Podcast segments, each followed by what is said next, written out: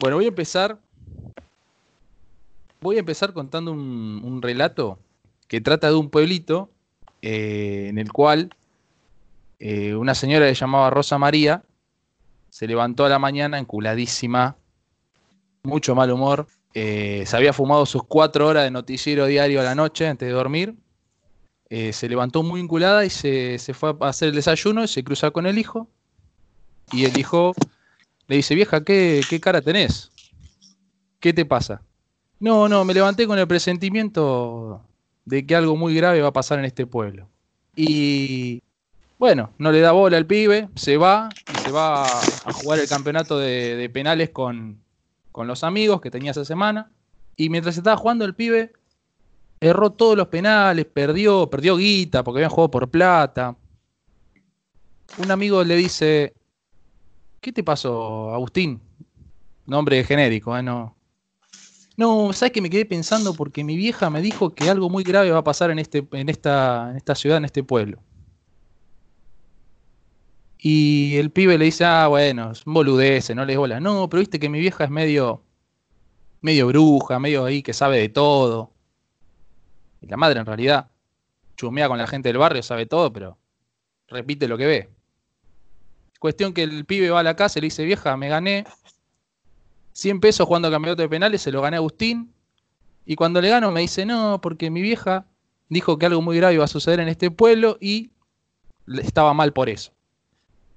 Y la madre del otro pibe le dice, mirá, hay que tener cuidado con esas cosas, uno nunca sabe qué está pasando. Y así esta mina, esta mujer se fue a tomar el té con las amigas, empezó a correr la bola de que algo grave iba a pasar. Y un día otro, un señor fue a la carnicería y le dice al carnicero, che, dame, no me des medio kilo de tapa. Dame dos kilos, le dice, dame dos kilos porque algo va a pasar algo, están, están diciendo que va a pasar algo grave y yo me voy a guardar. Y de paso, fue al supermercado y se compra un pale de papel higiénico también. Entonces, así lo vieron a ese señor, empezaron a hacer todo lo mismo, se empezaron a guardar, se empezaron a comprar cosas, el carnicero también en vez de poner mercadería normal ponía el doble y así empezaron todos a guardarse, a comprar todo y se empezaron a guardar porque algo grave iba a pasar. Porque estaban diciendo que algo grave iba a pasar. Entonces se reúnen en la plaza y empiezan a decir, un señor tano, viejo, 70 años, dice, ¿vieron? Está haciendo frío, ¿eh? Se viene, ¿eh? Se viene, se viene lo que están diciendo que va a pasar, ¿eh? No sabían qué carajo pasaba. O sea, no había un. Eh, no había una explicación de qué era lo que pasaba. Nadie sabía nada. Pero todos decían que iba a pasar algo. Mirá, ahí está. Está, está haciendo frío, está, hay mucha policía. Y uno dice, y puede ser que, que esté por pasar, ¿no? Hasta que aparece uno y dice, yo veo que están todos asustados, yo no le tengo miedo a nada, yo me voy de este pueblo, yo me voy a la mierda, si va acá pasa algo, yo me voy. Levantó las cosas, levantó a la familia, dejó la casa vacía y después dijo, no, ¿sabes qué? Es una lástima dejar la casa sola. La prendo fuego y a la mierda, me voy. Y así lo hizo ese, lo hizo otro, y todos terminaron prendiendo fuego la casa y se fueron el pueblo se prendió fuego y de verdad pasó lo que decía Rosa María, la chismosa, la que supuestamente era medio bruja. Y cuando Rosa María lo ve todo esto, dice, ah, ¿vieron? Yo dije que iba a pasar algo. Y en realidad no había visto, no sabía un carajo. Y a lo que quiero llegar es que sí le pasó algo al pueblo, que es esto que estoy contando es una breve reseña de un cuento de Gabriel García Márquez que dice que lo agarró la maldición del rumor y de la estupidez. Y yo le agrego la maldición de la ignorancia. ¿Por qué? Porque yo creo que todos nosotros tenemos eso de ignorancia o de no poder saber la verdad de la información. Creo que a todos nos pasa que no sabemos qué es lo real, qué es lo verdadero y, y nunca podemos llegar a una verdad porque no, no, no sabemos informarnos o tenemos problemas. La gente tiene problemas para informarse. Así que abro con esto con esta reflexión de sobre lo que es la ignorancia, lo que produce el rumor, lo que produce esto, y le doy el pase a mis compañeros. Eh, hoy me acompañan como siempre los chicos, el plantel, Mariano, Nati, Juan, y tenemos un invitado, Matías, amigo, que también viene a formar parte de hoy del capítulo. Bueno, em, para mí, yo creo que esto tiene mucho que ver, esto se ve mucho en terapia, ¿no? Es esto, es el tema de la autosugestión. Si yo creo que me va a ir mal en un parcial, me, me autoconvenzo y me termina yendo mal. Es lo que se dice em, la, la profecía autocumplida, ¿no? Para, para, como me cuesta lidiar con la frustración, directamente asumo que me va a ir mal, entonces me va mal, pero no, no me sorprende el resultado. Este es un tema que se trabaja mucho en terapia porque muchos terapeutas trabajan no con las herramientas que poseen las personas, sino con su mirada de esas herramientas. No sirve de nada que una persona tenga las herramientas para arreglar una casa si no las ve, si está convencido de que no las tiene es lo mismo que no las tenga, porque no va a arreglar la casa porque está convencido de que no las tiene. La sugestión es un tema bastante importante, hay terapeutas que la usan mucho más que otros, tiene mucho que ver con convencer al otro, ¿no? De hecho, autosugestión es convencer, se puede convencer uno mismo. Tiene que ver con ciertas fortalezas mentales, en definitiva, hay, hay psicólogos que son, han sido mundialmente conocidos que era impresionante, que te dicen, te estás quedando dormido y te dormís. esto. Muchas veces se habla de la hipnosis, ¿no? La hipnosis en la, en la psicología. Hoy por hoy cuando se habla no es la del péndulo que te duerme, sino es la capacidad de todo, con el tono de voz, con la posición del cuerpo, cómo te dice, ¿te das cuenta que ahora te sentís mejor? Y de golpe la persona, sí, ¿cómo sabías? porque lo está sugestionando, lo está convenciendo sin que se dé cuenta. Algunas personas lo pueden hacer mejor con uno mismo que otras. Algunas personas dicen, no, me, no me siento tan mal, quiero ponerle pila y se empiezan a sentir mejor, otras no tanto. Pero bueno, la principal crítica tiene que ver con que vos estás ejerciendo un poder sobre el otro como terapeuta, ¿no? Yo voy a terapia y en vez de ser dueño de mi de mi propio de mi propio proceso, viene una persona, un terapeuta y me dice, ¿te das cuenta, no? Que ahora está siendo más seguro que antes. Y yo me dejo convencer y me siento más seguro.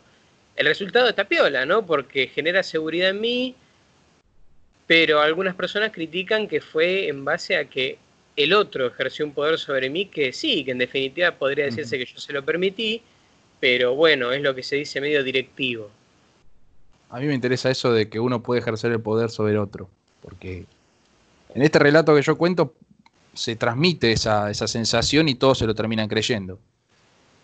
Este, y probablemente tenga que ver mucho, vos pensás que se puede decir que la mente es como un músculo más, en cierto sentido. En realidad se dice el cerebro, pero yo para esta analogía voy a también usar la mente. Em, viste que vos ponele, te pasa algo feo, no sé, eh, fallece tu mascota. Es muy, por ahí te estás muy apegado, es terrible, te duele un montón.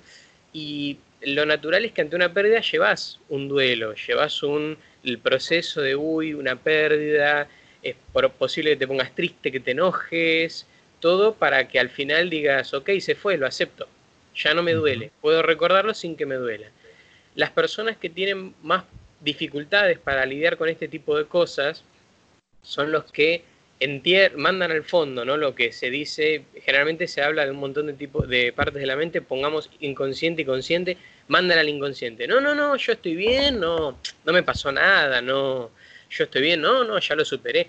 Tal vez no hizo el proceso y está muy dolido y eh, está negando lo más posible porque le duele, le duele recordarlo o verlo. El tema es que esas personas cuando más mandan al inconsciente, más poder le dan el inconsciente crece, crece, crece y ejerce más poder sobre el consciente. Entonces cuando uno quiere convencer al inconsciente con cosas como, por ejemplo, che, eh, hoy nos levantamos bien, ¿no? Hoy vamos a estar felices, hoy vamos a estar... Y el inconsciente está muy inflado por todas las cosas que le fuimos metiendo para tapar y dice, no, ¿sabes que no, loco? Vos estás triste. No, no me vas a convencer.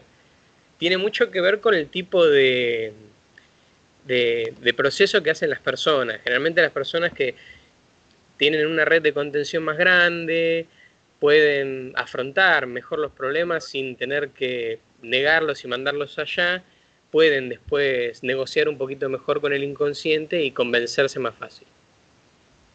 Chicos, Mariano, Nati.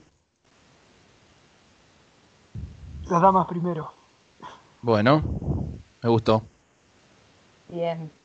Em, yo creo primero que nada que sí, que el inconsciente tiene un rol muy importante. Em, el tema, me quedo igual con lo que dijo Juan respecto a eh, el poder que tienen los otros, o sea, hasta qué punto el inconsciente es verdaderamente la manifestación de lo que nosotros pensamos y hasta qué punto está eh, totalmente infectado por todo lo que, lo que absorbemos y no nos damos cuenta que, estamos absorbiendo. Em, sí, sí. Como, quizás em, en el consciente uno, volviendo al ejemplo de Juan, uno trata de estar bien em, conscientemente, pero el inconsciente trae a colación cosas que quizás uno no puede reconocer, porque conscientemente uno quiere estar bien y siente que puede estar bien, pero inconscientemente capaz por cosas como dice Juan, el tema de los duelos, las cosas no cerradas. El otro día estaba leyendo algo de eso y, estaba viendo justamente que, como bien dice Juan, hay dos tipos de, que él me va a corregir igualmente, ¿no? Hay dos tipos de personas, las que asumen que están en un duelo y lo transitan y entienden que eso es parte del camino de la sanación, y hay personas que se niegan a entrar en ese proceso y están eternamente en duelo y repiten y repiten sin poder cerrar nunca. Entonces, aunque uno no se dé cuenta, el tiempo pasa y eso queda en el inconsciente también. Aunque uno crea que lo superó, es como se te muere tu mascota y vos decís, bueno, voy a tener un nuevo animal y el día de mañana ya sé que voy a estar preparado de otra manera para esto porque ya lo viví, pero ahí aparece el inconsciente y, y te trae de vuelta todo eso que vos pensaste que podías manejar. El tema es cómo lo afrontaste en el momento que lo tenías que afrontar, si pusiste eh, el eje donde lo tenías que poner.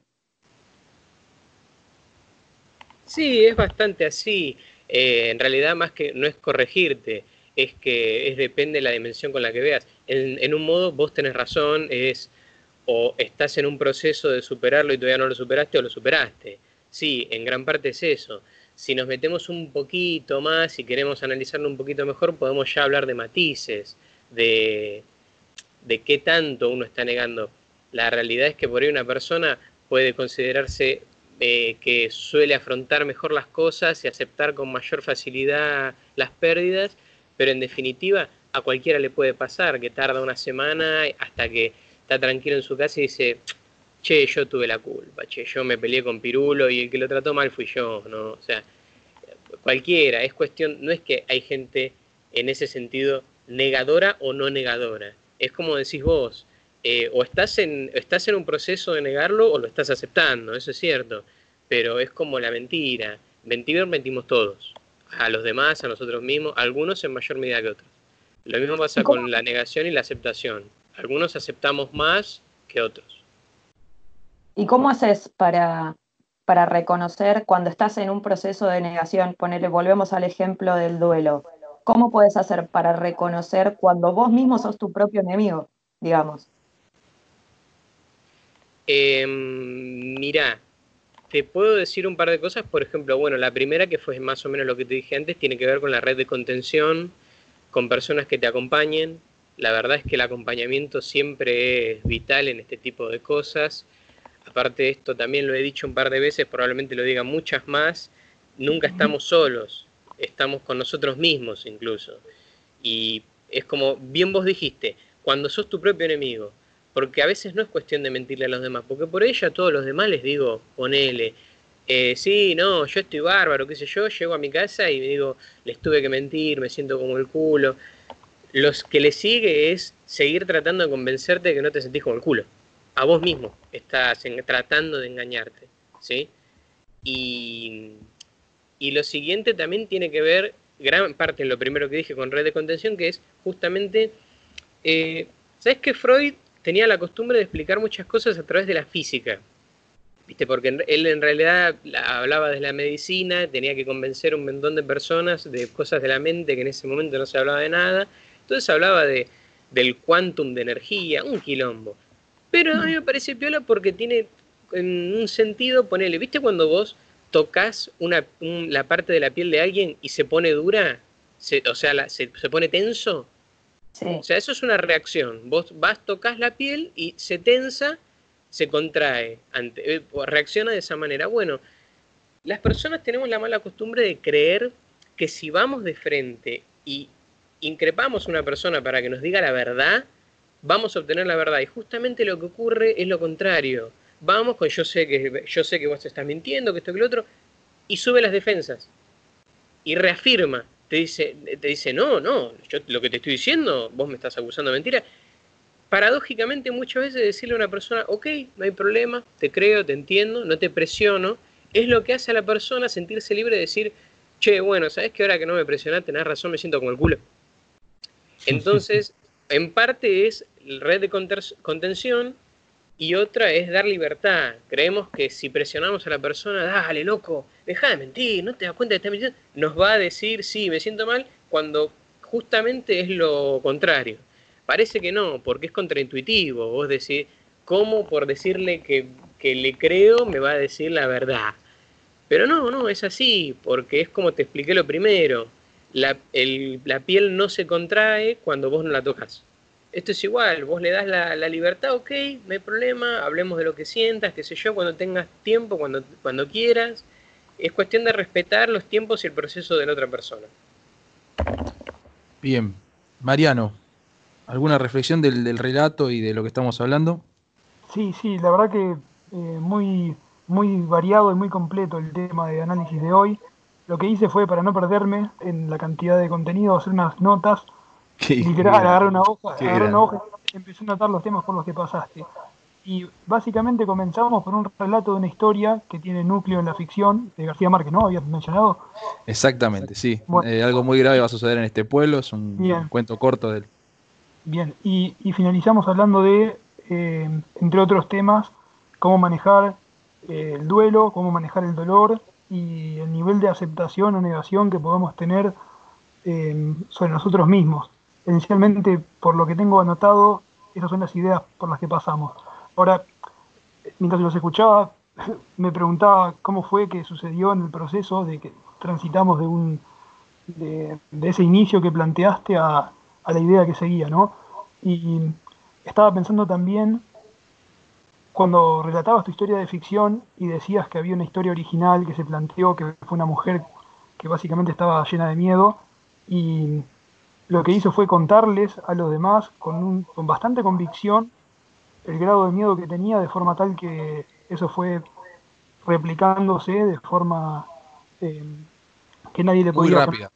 muy rápida, exactamente, muy rápida, y haciendo imposible que del otro lado hubiera un freno da muchísimo para pensar porque, por supuesto que así como sucede en la historia de ficción, esa historia de ficción habrá sido inspirada muy probablemente en algo que sucedió en la realidad, que sucedió y que sucede hoy en día y que sucederá. Entonces, lo que, lo que pensaba es cuál podría ser una buena medida para contrarrestar que se, que se difunda tan rápido el miedo. ¿Cuál, cuál sería un antídoto para semejante problema? Eh, y la respuesta que se me ocurría como preliminar es que en cierto punto sería bueno que frenara esa cadena lo más pronto posible, porque cuanto más tiempo pasa desde que inició el rumor principal y se fue expandiendo, más difícil es frenarlo.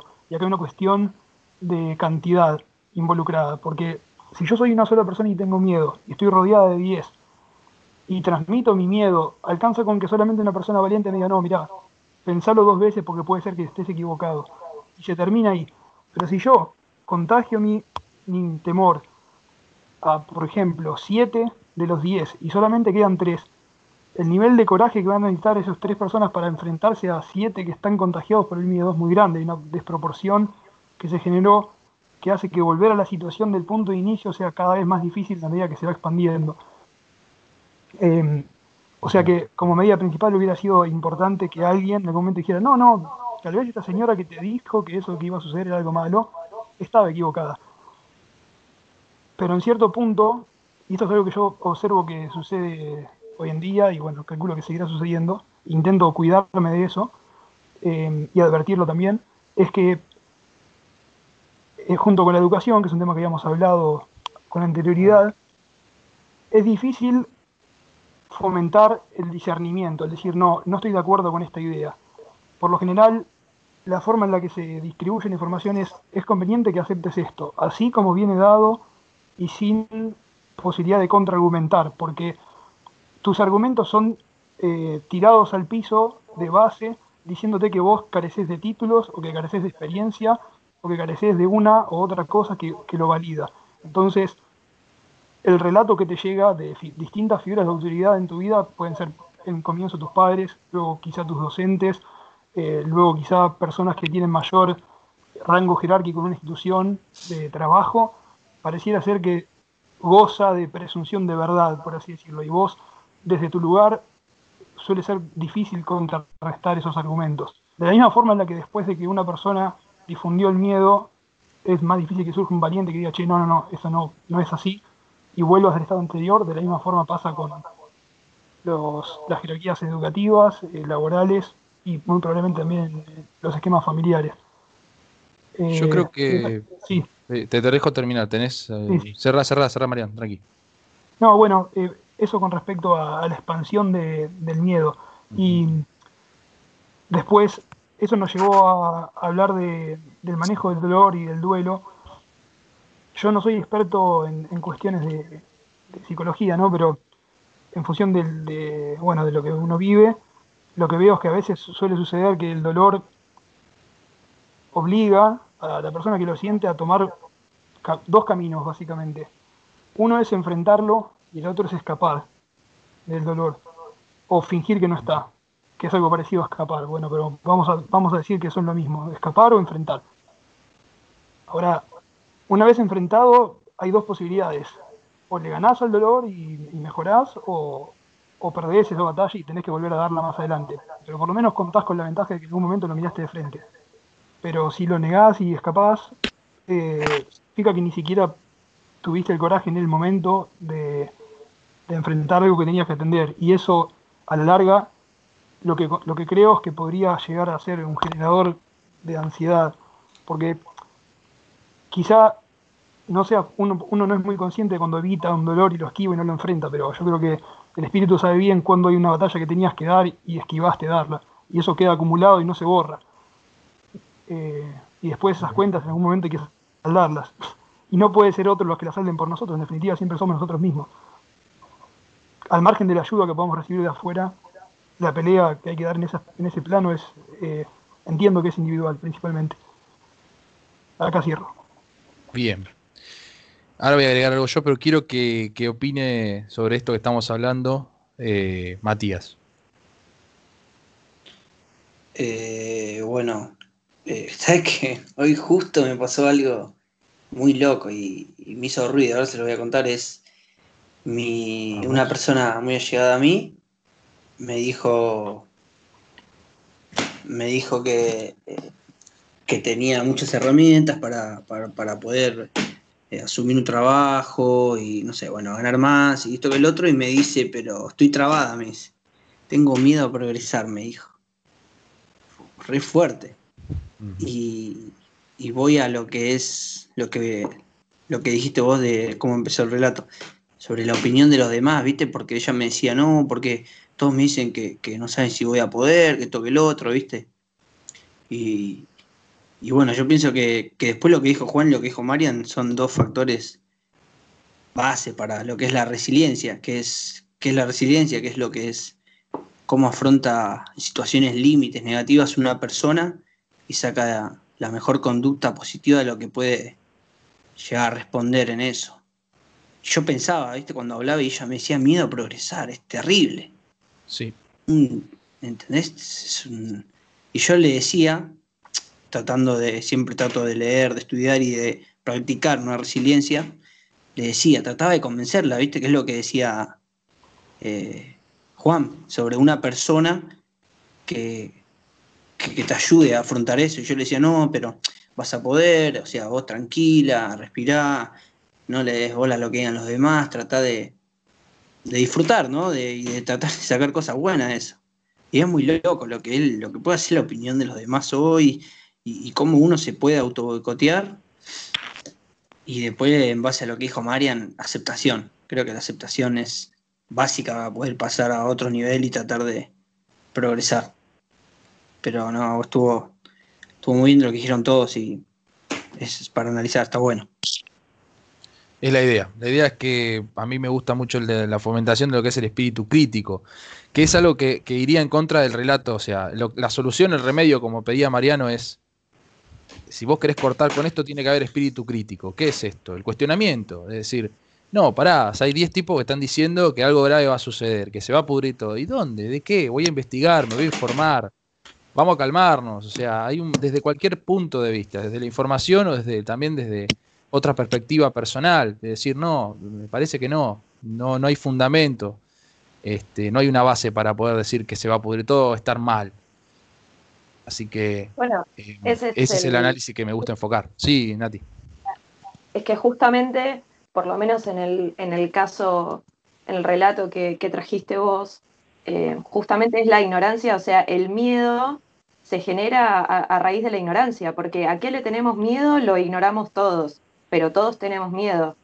Entonces, hay que ser, como bien decía Mariano, hay que ser un valiente para, para tomar la posta y, plantarse, pero al mismo tiempo hay que primero conocerse a uno mismo como ignorante, reconocerse en su ignorancia y, a partir de ahí empezar a ver qué, qué, se puede criticar, porque es muy fácil estar tranquilo con la conciencia cuando uno ignora todo, lo que hay alrededor y sigue a las masas. Y es que justamente ese es el problema para mí. Nosotros como seres sociales de alguna manera estamos condicionados a todo lo que nos pasa alrededor.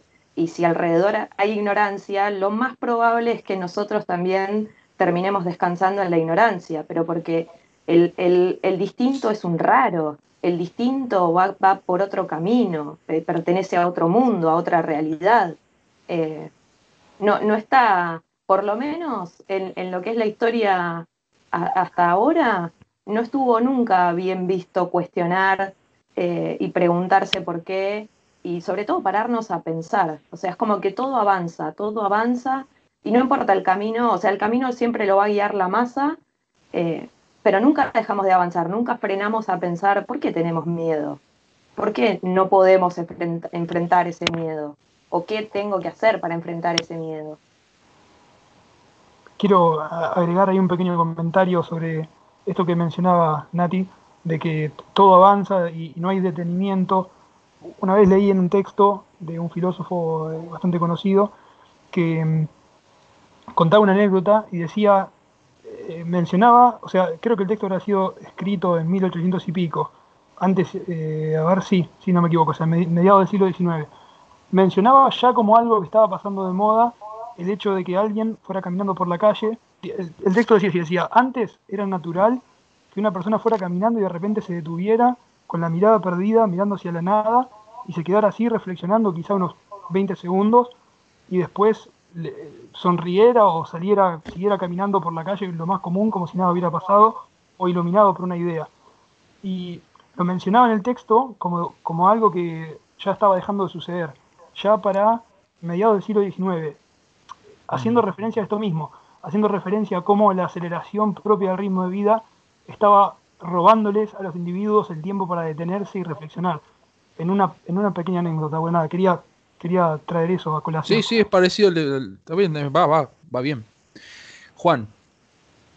Sí. Respecto a esto que estamos hablando de cuestionar y también lo que dijo Matías que me llamó la atención, lo del miedo a progresar, que, que me hizo ruido. Buenísimo. Mira, eh, justamente esperaba que me digas exactamente sobre qué porque no sabía si cuál de las dos cosas, justamente voy a terminar hablando de las dos. Sobre el miedo a progresar, mm, en realidad las dos cosas tienen que ver mucho de las que voy a hablar porque hay mucho lo que es los mandatos. ¿sí? Eh, eh, somos seres sociales y hay muchas cosas que tienen que ver con lo que dicta la mayoría, lo que es la sociedad. Fíjate que hay cosas que si las queremos aislar, que prácticamente es imposible, de lo que son los, lo que a veces se habla de hechos sociales y demás, si vos decís, ok, es simple, toco el fuego, me quemo. Naturalmente me voy a alejar del fuego. No tengo razón, no hay algo por lo que no, pero como ser humano, no. como ser humano, desde lo más primitivo, toco el fuego, me quemo, saco la mano. ¿Por qué razón, sin embargo, hay culturas que, se, que por ejemplo, caminan sobre brasas eh, eh, quemándose? No, tendría sentido, porque se le agrega lo social, se le agrega un valor que es, si mm. puedo caminar sobre las brasas, por ejemplo, estoy, puedo alcanzar la calma interna, que son cosas que le agregamos nosotros a la sociedad. Y es la única manera por la cual nos podríamos acercar a algo así doloroso. Generalmente, si esto no te lo estoy tirando así, en medio de una terapia se, se vería mucho mejor. Una persona que tiene miedo a progresar muchas veces tiene que ver con los mandatos parentales. Una persona que le dijeron no, no avances. Y, y no sé si se acuerdan que yo había hablado hace un tiempo sobre esto de matar a los padres, de cómo tenemos a los padres en un lugar de que nos proveen de todo y de seguridad. Y si creo que el ejemplo que di fue puntualmente, mamá y papá me dicen que las mujeres son todas infieles, ya está, ya, me, ya tengo la ley, no tengo por qué, no tengo inseguridades, estoy seguro. Mujer con la que me ponga me va a ser infiel. Es, en, obviamente nosotros lo escuchamos y decimos, es una cagada, pero nos da seguridad, es una cagada segura. Y la persona que no baja a los padres de ese lugar, va a seguir con esas leyes, esos mandatos. Un padre o una madre que le dice, ¿para qué te vas a meter en el colegio? No lo vas a terminar, es muy complicado, vení, quédate en casa. No, ¿cómo te vas a ir a vivir solo? ¿Vos sabés lo que es vivir solo? ¿Vos sabés lo que es re complicado? Vení. Y la persona tiene ese mandato. Y generalmente pensamos, no, los padres que... No, no, algunos... Esto generalmente, yo no creo en la maldad, esto generalmente no se habla desde la maldad, muchas veces cuando un padre hace lo posible para que el hijo no progrese, lo hace desde un lugar de miedo, de si mi hijo progresa y yo me considero mediocre, se me va a alejar, se me va a ir. Si, si termina el colegio, va a buscar una, va a tener una buena educación, va a tener un buen trabajo y o yo soy mediocre y me considero inferior y me va a pasar, o yo me considero mucho, pero de todas maneras tengo miedo de que me pase, no importa. Tal vez sea desde el cariño, tengo miedo de que se me aleje, tal vez sea un tema de, es, de un sentimiento de inferioridad, no quiero que me supere, pero está el mandato. Y la persona en vez de, tener miedo a fracasar, tiene miedo a, al éxito, porque estaría traicionando esos mandatos de no progreses. Bueno, y en relación a esto justamente que hablábamos de, de lo que son los rumores, la falta de sentido crítico, sí, también tiene que ver con... Eh, Natalia decía, nunca cuestionamos. Es que en realidad yo recuerdo haber cuestionado y me salió como el culo. Entonces, a partir de ahí, es como dice ella, no cuestioné nunca más, porque me salió muy mal. Me acuerdo cuando era chico, yo quería usar en el colegio el buzo cruzado en la cintura y me decían, eso ya no se usa pero a mí me gusta, me es cómodo, no tengo calor, pero ya no se usa. ¿Según quién? No importa según quién, y me trataron mal, me trataron mal. La, lo quise cuestionar, me salió como el tuje, dije, ok, no, no cuestiono más porque se enojan, porque yo de hecho creo que te referías a esto, Nati, te segregan, te apartan, sos el diferente. ¿Cómo vas a hacer el salame que no va a la moda, que no usa todo lo que los demás usan? Y sí, el sentido lo que es la crítica es complicada porque tiene aparte que ver con la creatividad, con agarrar y decir por qué será esto, por qué no. Tengo que crear, tengo que suponer nuevas leyes. Si vengo con ya leyes instauradas, no tengo por qué suponer nuevas. Así que supongo que te referías a eso, sí, yo creo que viene por ese lado. Sí, sí, tal cual. Y con el ejemplo que das vos, em, claramente en ese momento eh, atacarlo desde el lado lingüístico iba a ser medio raro, porque son parámetros, o sea, un buzo. Hace 300 años no existían los buzos, existen hoy. Y hace 20 años se usaban de una manera y de un color, y dentro de 15 años se van a usar de otra manera y de otro color. Eh, pero está en nosotros, viste, eh, tomar la iniciativa de no, ¿sabes qué? Me voy a poner el buzo en la cintura así, aunque nadie más lo use, aunque todos me digan que está mal y que todos me miren, hasta que efectivamente lo que termina pasando en la sociedad es que te sentís rezagado, te sentís distinto eh, y te sentís todo el tiempo sujeto a, la opinión de los demás, eh, porque ya el, panorama para ellos, el paradigma ya está instaurado. El buzo se usa así y el que no lo use así va a ser señalado con el dedo, claramente. Claro, y aparte tenemos esta cosa de la sociedad que es de... Ah, hay personas que consideramos más valiosas, hay personas que consideramos que tienen más valor y en realidad, fíjense qué loco, ¿no? Porque, a ver, Freddie Mercury andaba como se le cantaba y nadie le decía nada. ¿Te imaginás justamente decirle a Freddie Mercury, miralo este, este ridículo como con el enterito? Te mira mal, dice, ¿qué, qué decís, Salame? Estás hablando de Freddie. Pero eso es por una cuestión nuestra de que se permite la diferencia en la medida que, fíjate cómo lo empezamos a ver ya no de diferente, o sea, en el mismo plano, sino de superior, de superior inferior. A él se lo perdono porque es superior a mí y no me duele, porque algo veo en él que no me duele verlo porque hay algo que lo veo que me siento identificado. Cuando Freddy cuenta de salir del closet, eh, yo por ahí no tiene que ver con la sexualidad, pero loco, siempre quise ser eh, jugador de fútbol. Y me obligaron a no meterme en el deporte porque es de brutos o no sé qué porquería me metieron en la cabeza a mi papá.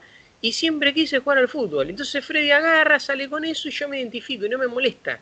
No me molesta porque el tipo, si, es, si lo considero superior a mí, por lo menos hay un hilito, un hilito que me une hasta allá arriba. No me molesta.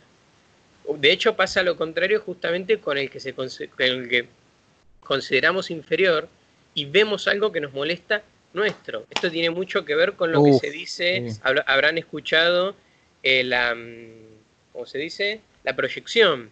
La proyección es eso, es la manera de, así explicamos cuando, ¿por qué se molesta Pirulo con solo verlo a, su amigo si el amigo ni habló, no le dijo nada? Y este ya le tiene bronca, ¿cómo puede ser?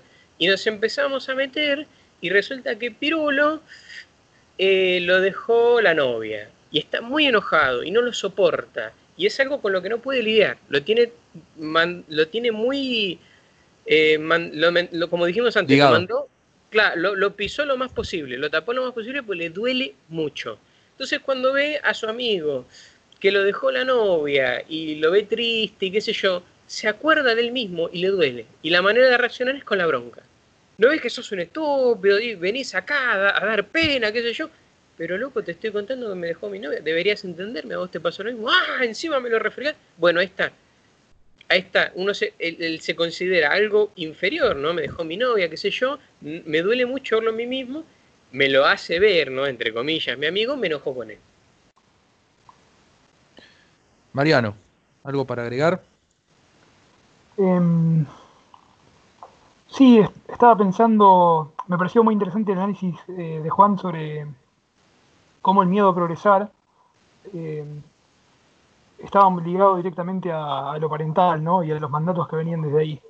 La verdad que el análisis que vino posterior de eso, eh, muy completo, eh, y me pareció muy real, muy con los pies en la tierra, que digamos, algo que se, que se observa con facilidad y que bueno, tiene tendencia a repetirse y darse muy seguido. ¿Por dónde más pasamos? No, cedo, la palabra acá porque tenía una idea. yo, quiero agregar algo. Tenía una idea vieja que quedó ahí colgada, que no la. Eh, se me había ocurrido al principio y después no la dejé. Pero es, un poco volviendo sobre todo al, tema inicial. Hay, hay un, texto que comienza diciendo que el universo es mental y básicamente plantea que cualquier cosa que exista en el plano material fue primero pensada o existió en la mente de alguien o de algo si no es una persona. Eh, cuando la mujer planteaba al principio que algo malo iba a suceder y después efectivamente sucedía, podría bien ser un ejemplo de eso. Arranca algo siendo una proyección, que es una palabra que también usó eh, Juan. Arranca algo siendo una proyección, algo que existe en un plano inmaterial y que tiene potencial de ser, pero todavía no es. Empieza proyectándose y en la medida en la que eso se va replicando, esa idea va creciendo, termina teniendo una manifestación material en el, mundo de lo físico. Entonces, muy, muy interesante es reacomodar las ideas de forma correcta, porque a veces, y sobre todo en el mundo de hoy, la persecución de lo material parecía ser lo, lo principal. Y sin embargo, si pensás que cualquier cosa que existe fue inventada primero eh, en base a una idea, por ejemplo, un libro fue redactado por alguien que lo pensó, una computadora fue hecha por alguien que sabía de software, eh, un vaso fue creado por alguien que sabía, no sé, un artesano en la antigüedad, no lo sé. Pero en definitiva, cada objeto que hay corresponde a una idea en algún momento. Importantísimo entonces que las ideas que tengamos sean buenas ideas, para que las manifestaciones materiales de lo que pensamos sean buenas manifestaciones, si no, lo que traemos al mundo, si tenemos ideas eh, complicadas adentro y cosas sin resolver, bien podrían ser eh, realidades materiales difíciles, eh, no óptimas, que digamos, muy que podrían dar más dolor todavía, en vez de soluciones. Bien, bien. Matías, ¿algo para agregar? no, me quedé pensativo. Estaba el análisis de, de Juan es verdad sobre los materiales. Es como que no, que no vemos eso de, que primero está el pensamiento y, la persona. La verdad que eso lo, lo, comparto. Bien, voy a agregar una cosa más. Porque la última vez hablamos de Grecia, gracias a Mariano que nos hizo. No, me fui al pasto con eso, sí. Tuviste bien, tuviste bien. Y hay algo que se puede agregar a este tema de eso, que es que un día Sócrates dijo, yo solo sé que no sé nada, y se cagaron las patas los griegos. Porque un tipo estaba cuestionando todas las cosas que pensaba. Y le dijeron, sí, sí, agáchese, y le metieron cicuta y lo mataron. Así que el espíritu crítico siempre estuvo mal visto, el ir diferente al resto y, plantarse ante lo que nos quieren imponer, o la opinión pública, o bien lo que, lo que los miedos que se pueden transmitir, está, está mal visto. Eh, la gente está cómoda capaz en ese lugar de, bueno, todos piensan que está bien esto y me voy a mover por acá, o me muevo por otro pensamiento. Siempre es blanco y negro, nunca aparece un verde ahí a romper con eso. Bueno, Marian, agrega, agrega vos, agrega vos tranquilo. Ah, sí, sí, que hice, hice una pequeña salvedad sobre eso, si me lo permitís. Eh, sí. Eh, el filósofo que primero hizo ese planteo fue René Descartes. Por supuesto que él mismo tomó, tomó el pensamiento de Grecia como todo lo que surgió de la filosofía, tomó el eh, pensamiento griego, porque gran parte de la cultura de Grecia se, eh, ¿cómo podríamos decirlo?, se volcó en la cultura del Imperio Romano. Y después la cultura del Imperio Romano fue lo que sirvió como base para, para construir eh, como consecuencia directa el cristianismo y después las bases sobre las cuales se asentó la civilización occidental. Pero Descartes lo que decía era eso, tomó como base su pensamiento, solo sé eh, que no sé nada, y después eh, pienso, luego existo como una derivación. Ese es el que dijo, sí, sí, ese es el que dice. Ese, es el más conocido. Si no me equivoco, esto creo que lo, tendría que chequear, pero me parece que también solo sé que no sé nada desde Descartes. Eh, no, no, eso, eso desde Yo pienso, obviamente que hablo sin, sin ser un, filósofo coso, importante, no sé un carajo yo, pero creo que lo dijo Sócrates. Estoy convencido. Bueno, Por algo lo, lo mataron. investigarlo porque puede ser que, que me haya confundido en eso. Puede ser, igual te gusta, te gusta, te gusta hablar de estas cosas. por supuesto que. Eh, es interesante. Sí, Sócrates, tenía razón, disculpame, me equivoqué yo, Lucas. sí. Sócrates, sí, sí, sí, sí. Sí, sí, sí. sí, Fue, fue, fue, una frase destructiva, hizo mierda todo. Eh, Juancito, algo para, cerrar acá, si pasamos a otro tema. Eh, a mí me parece muy piola. Nosotros generalmente, a veces decimos cosas, qué sé yo, los griegos, nos cagamos de risa, uy, nos fuimos, nos fuimos a cualquier lugar. muchas veces es impresionante cómo cosas de aquella época están tan emparentadas con lo que nos sigue pasando, ¿no? Si hay algo que se habla en todos lados en relación a la psicología es la personalidad la personalidad se puede definir de mil maneras, no hay ninguna que yo pueda decir ahora que a todo el mundo le guste. Cualquiera de las definiciones, alguien va a ver que me diga, no, no es así, y está bien, porque en realidad no hay algo concreto. Si tengo que tirar algo ahora para no estar tirando ¿no? de los pelos, es que básicamente cuando hablamos de la personalidad nos referimos a justamente lo que hace una persona habitual que forma parte de su persona, personalidad. Y es un tema bastante importante porque fíjate cómo decirle a una persona no, una persona no tenés personalidad se considera un insulto. Si nos dicen, no sos un tipo sin personalidad, una mina sin personalidad, y rompe, no, no gusta. Y sin embargo, ni siquiera entendemos exactamente qué hace a la persona. Eh, muchas personas tienen este tema de, tienen, mal, tienen hábitos negativos, tienen el hábito de, por ejemplo, son, son, son enojones, personas enojonas, un ejemplo, y sienten que si dejan esa parte de su personalidad atrás, están dejando una parte de su persona, se están arrancando un brazo.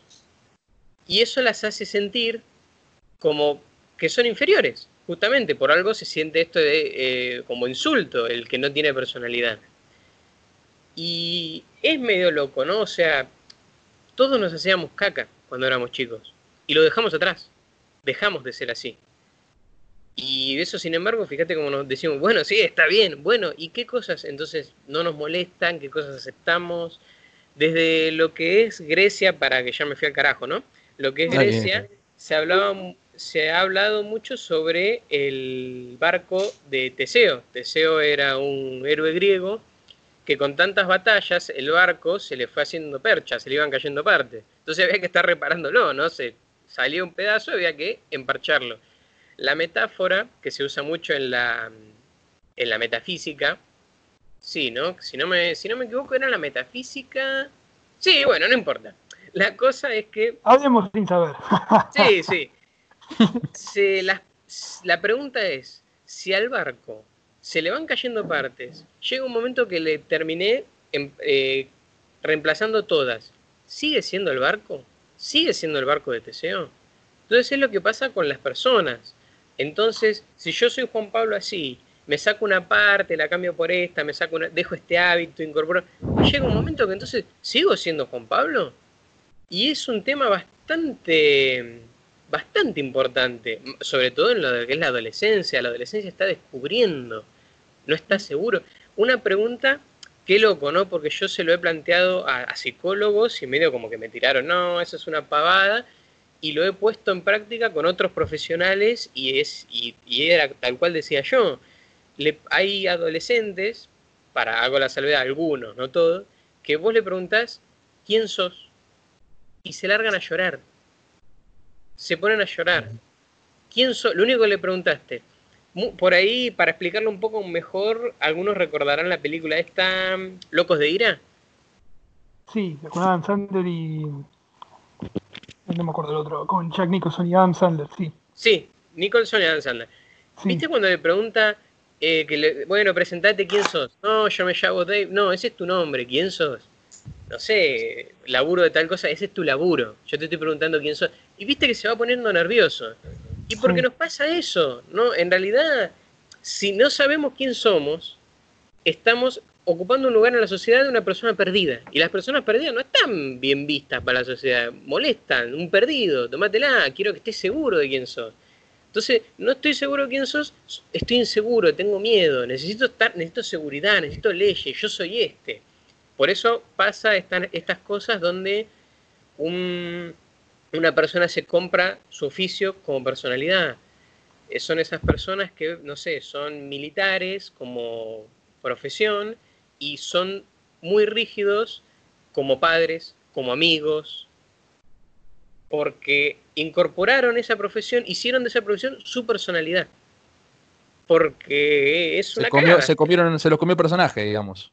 Sí, esa es una buena, una buena manera así de decirlo. ¿Qué es lo que, de hecho en la tele pasó un montón, estas personas que hacen un personaje para hacer un programa, quedar bien, y se dan cuenta, eh, este, el personaje tiene más amigos que yo, cae mejor que yo. Y, y, me siento mal, me siento mal por no ser ese. Si uno no se lo come el personaje, dice, bueno, está, entiendo, no tienen por qué todos quererme por lo que soy, mientras me quieran los que yo quiero. Pero no, hay personas que, se les juega primero, les duele y se compran el personaje. Así que nada, para más que nada, esto venía no con los griegos, no como hay cosas que sí, que los griegos venían ya desde esa época y nosotros seguimos medio filosofando diciendo será así o así, no sabemos.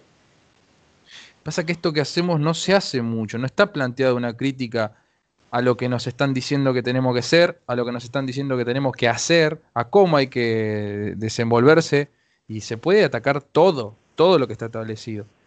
Eh, a mí se me ocurre plantear este cuento por, por todo lo que vivimos hoy en día con el exceso de información que nos dan y con el exceso de miedo que se comparte. y cómo la gente se confunde y se va, se mete una espiral y se va toda la mierda eh, por no informarse o por no este, cuestionar. Entonces, eh, hay que agarrar las cosas con pinzas. A eso voy yo. Quiero que Matías me diga algo más y vamos a cerrar este tema.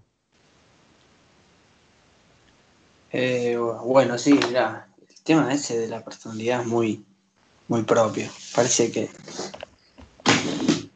que, cada uno tiene que, que dejar de, pensar tanto en todo y hacer lo que uno es, lo que uno es, lo que siente y que también nos va a ayudar a estar más en paz. Que la manera de averiguar, de confiar en uno y de morir, como se dice, en la suya. Creo que ahí estaríamos todos un poco más tranquilos. Ese es mi, pensamiento en lo que se habló lo último. Eh, Matías.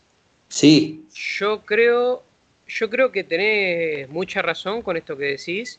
De hecho, una de las grandes dificultades en la terapia es qué pasa cuando a una persona se le, desde muy pequeño, se le dan tantos mandatos y no se le permite explorar.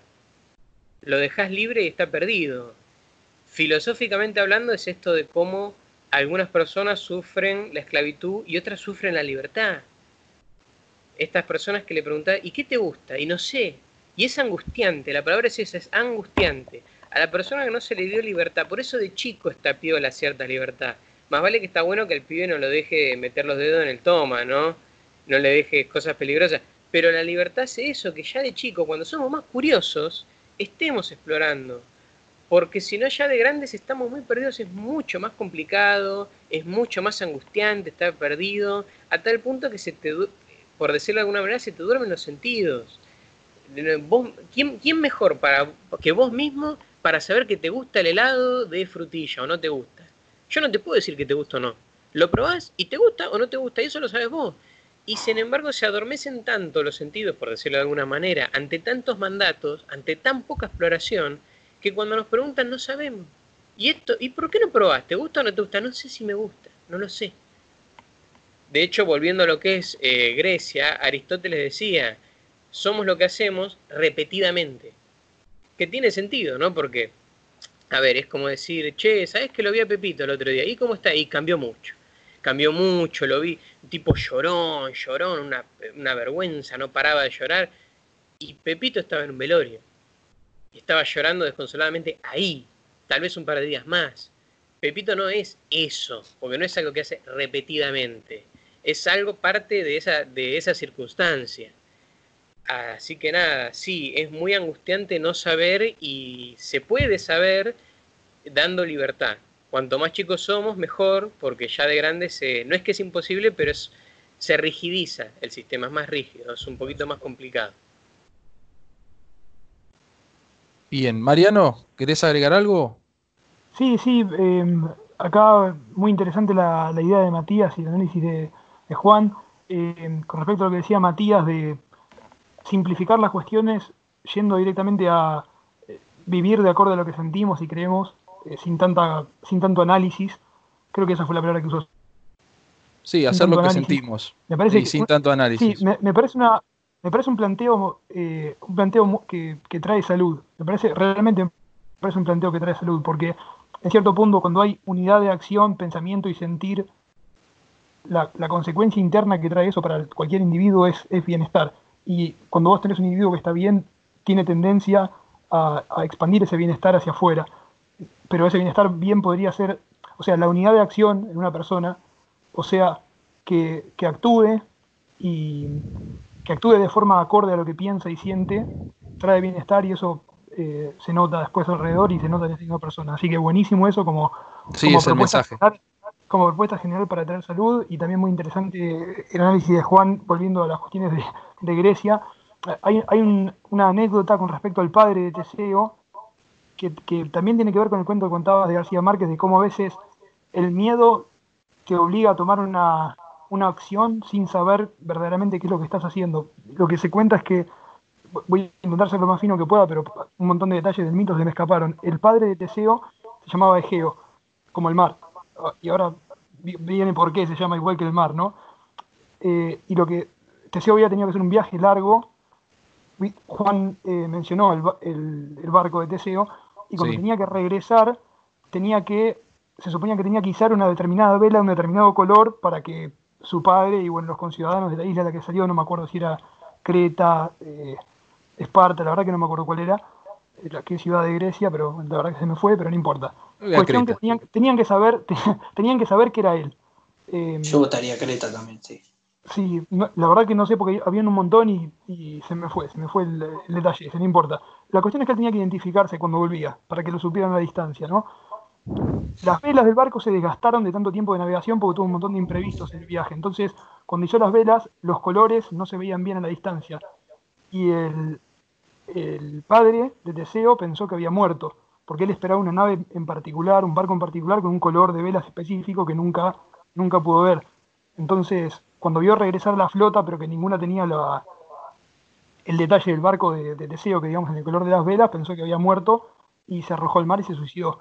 Y por eso el mar se llama Geo y hasta el día de hoy se sigue llamando así. El mito explica el origen del nombre.